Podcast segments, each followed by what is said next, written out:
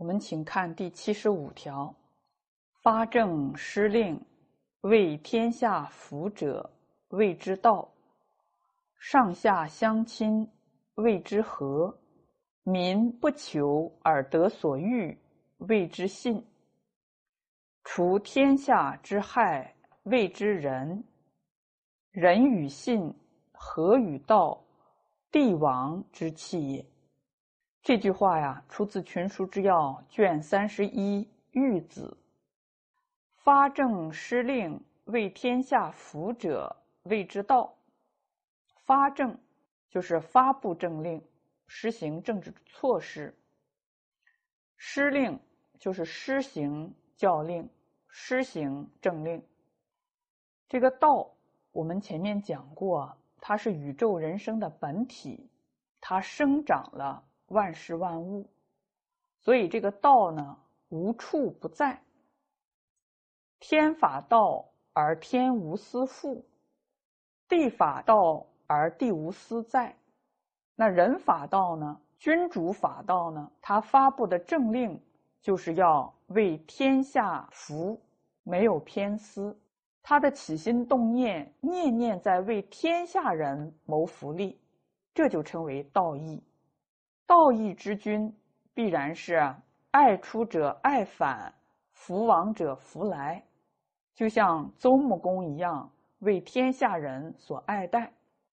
邹穆公啊，他在做国君的时候，自己吃饭不讲究多种多样的美味，自己穿的衣服。也不讲求多姿多彩，他对自己的要求很刻薄，但是对老百姓却非常的宽厚，可以说是做到了爱民如子，视民如商，亲爱这些百姓啊，就像一位慈父一样。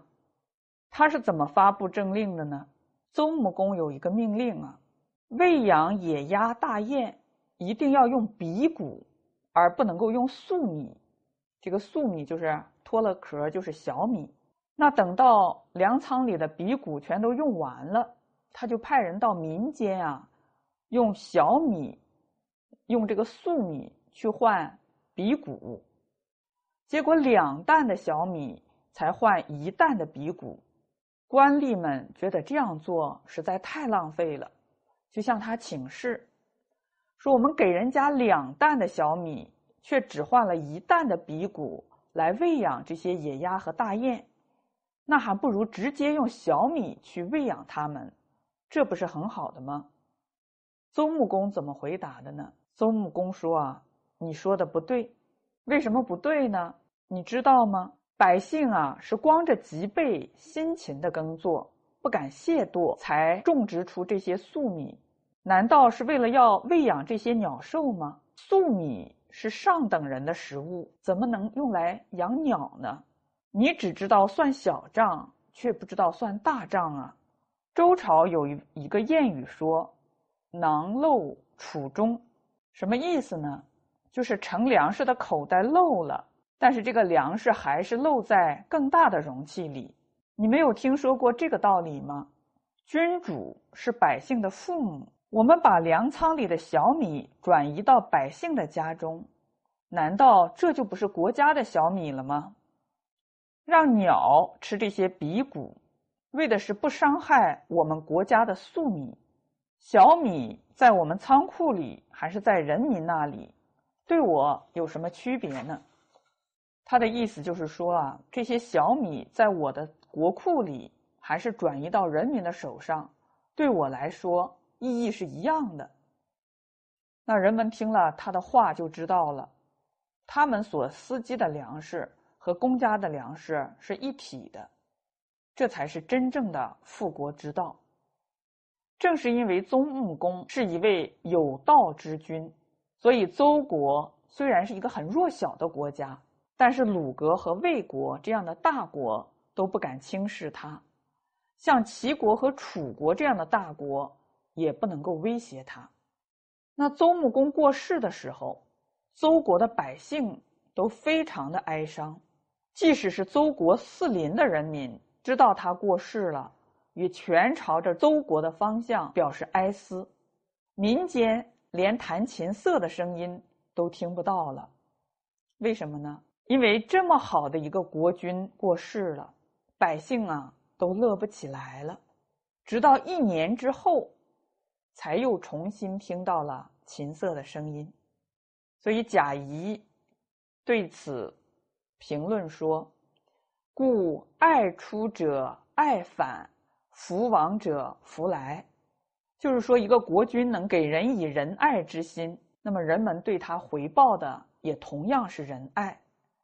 能够给天下人带来福祉的人，那么他自己的福气也自然会到来。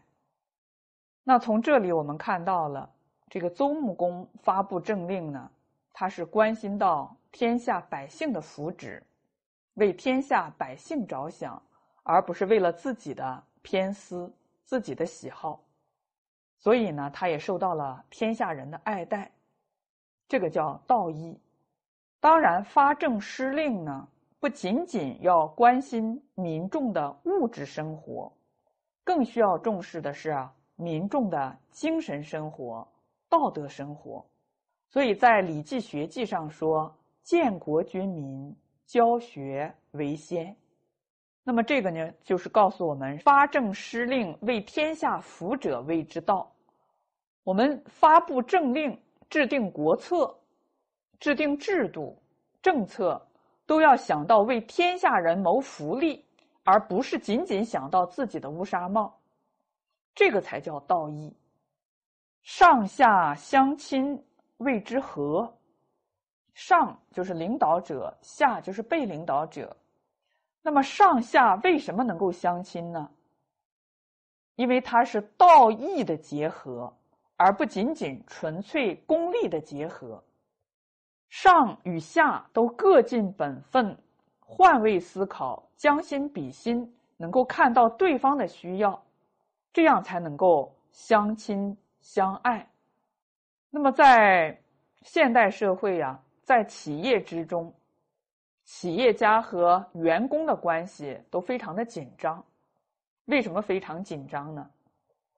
其实原因很简单，就是没有学习中华文化，没有按照中国传统伦理道德教育的理念去治理企业，所以怎么样呢？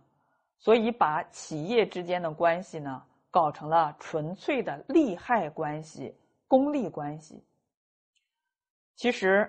孟子呢，他很早就提醒我们：“君之视臣如手足，则臣视君如父心。”领导者把被领导者当成是手足一样加以关爱、加以照顾，那你发现被领导者会对你加倍的回馈，把你视为自己的心腹、心肝宝贝儿，更加的关爱。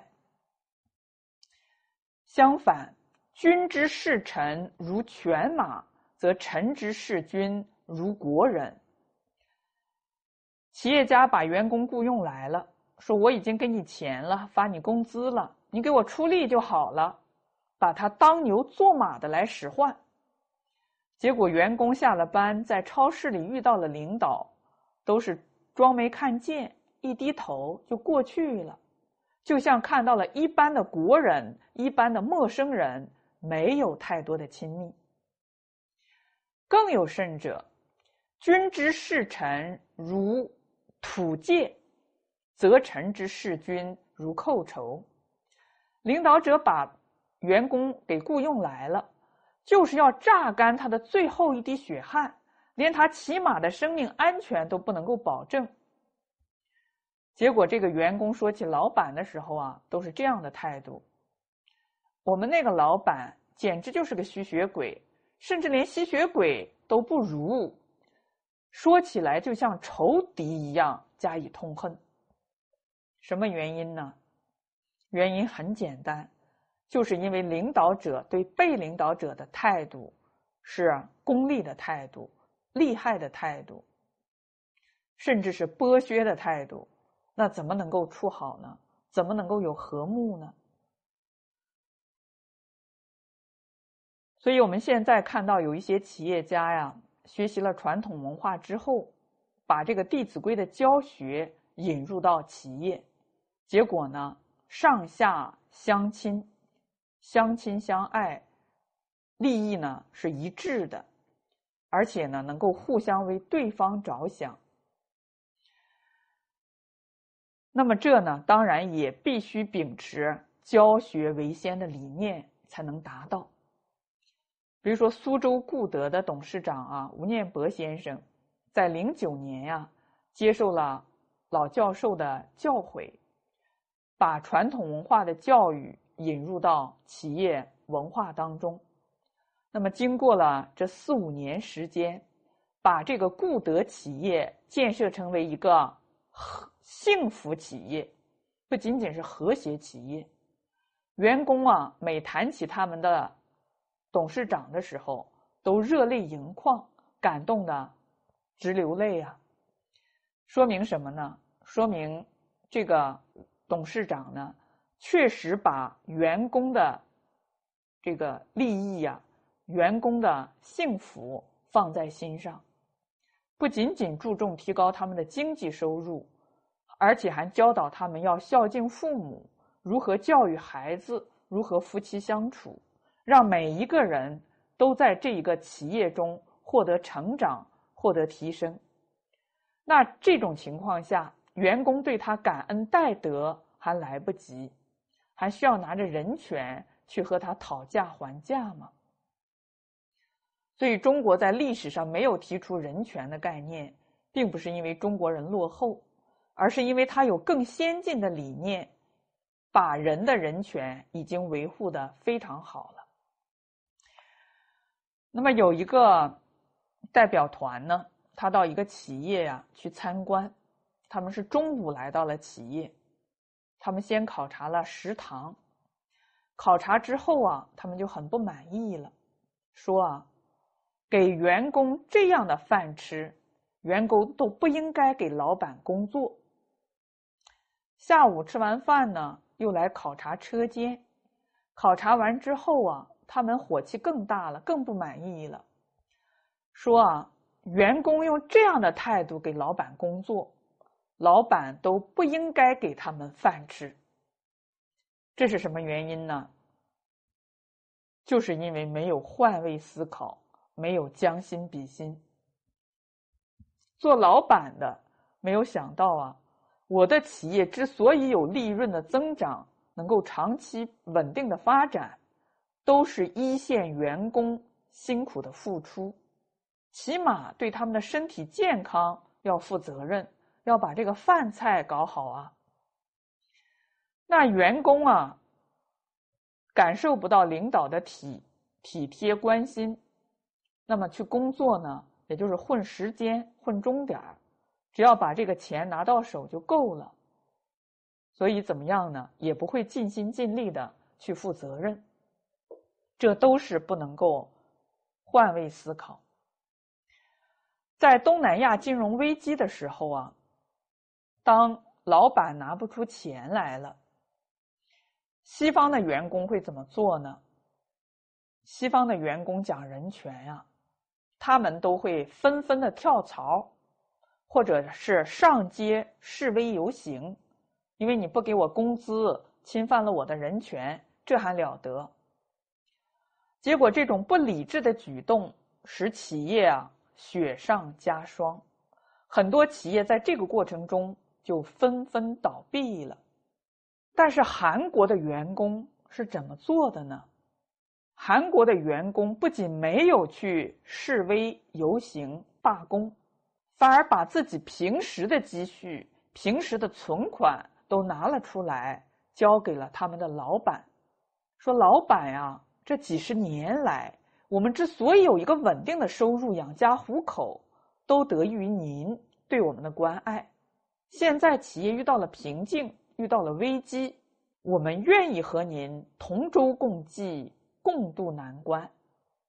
这些钱您先拿去用。”等企业经营状况好转之后再说。那我们看了韩国人这种感人的举动，会不会很感慨呀？为什么这样感人的举动没有出现在儒家的发源地中国呢？为什么？因为在五四运动和十年文革之后，因为我们对传统文化的过度批判，使我们一度丧失了对传统文化的自信心。